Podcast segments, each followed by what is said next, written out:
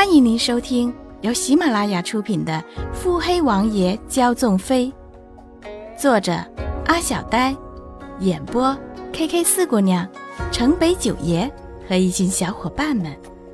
欢迎订阅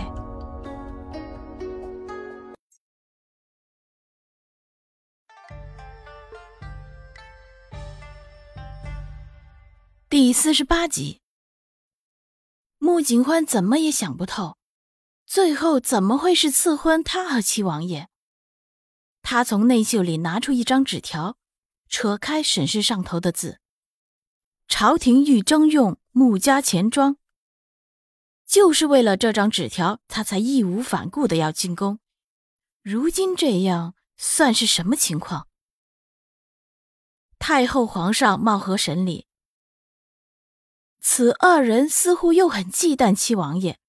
三人各成一派，这样的情况，皇上太后怎么会促成穆家和七王爷联亲？那个病殃殃的七王爷，真的是如传闻中那般孱弱吗？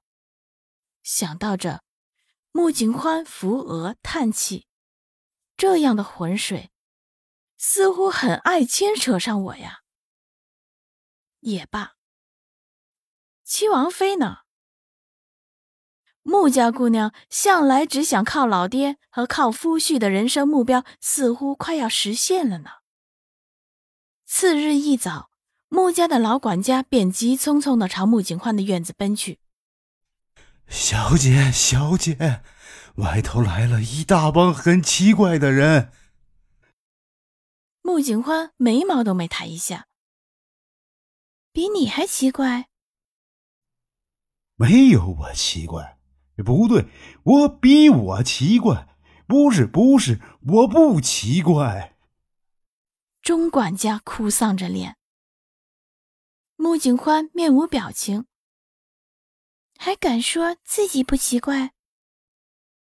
钟管家抽搐着一张老脸，小姐要尊老爱幼，不知是最近遇见的突发事件太多，还是怎么的。穆景欢发现自己近来特别容易平心静气，一双眼淡淡的扫过铺陈满院的东西，触及上面的红绸纱，穆景欢眼角直抽，这难道是？回主子，这些是昨夜王爷吩咐连夜筹备的聘礼，说是今日是个难得的好日子，命奴才一定要在今日一早便将聘礼送过来。那一句“女主子”直直的击中穆景欢。穆景欢深深吸了口气，良久，才缓缓送出。看了眼琳琅满目的东西，去回了你家王爷。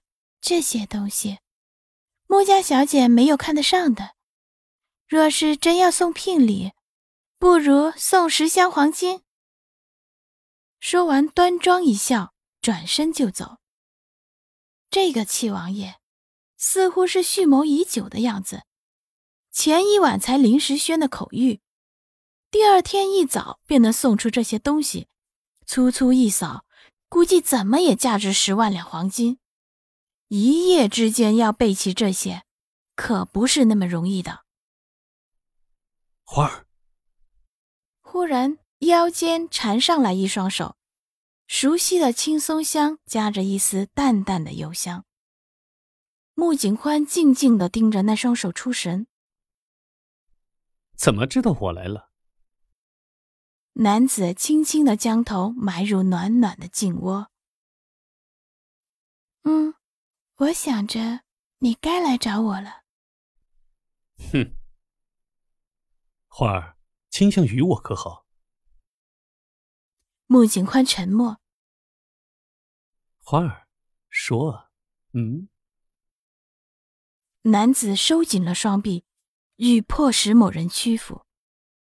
穆景宽松了松腰间的束缚，扭过身与男子面对面。太后口谕，皇上下旨。皇命在身，你忍心让我亡命天涯吗？淡淡的目光直直的望入深如潭水的眸中。花儿，你可信我？男子邪魅的眼中闪着坚定的光。穆景宽看着眼前的俊脸，鬼使神差的点了点头。男子那本来一脸严肃的脸，此刻笑得极致的风华绝代。穆景欢心里乱得不可开交，却还有空闲惊叹着风神俊朗的笑。可有人说过，你长得实在妖孽。男子笑容定住，目光凝住，俊脸缓缓下倾，稳住渴望已久的嫣红。某欢愣了。无措的瞪着眼，屏着呼吸，感受到微凉的触感，不自禁的嗫嚅了红唇。那微凉的薄唇好像是受到什么鼓舞，渐渐用力深吻。辗转了一番之后，便退开，再不退开，他实在是怕这姑娘窒息啊。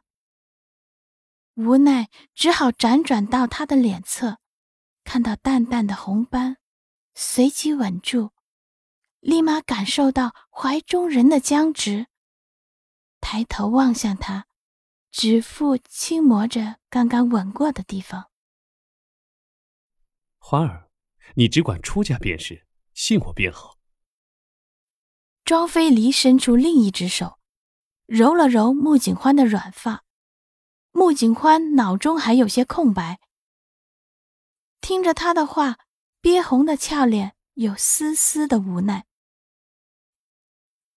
你都已经全部安排好了，除了信你，我还能如何？庄飞离笑得动容。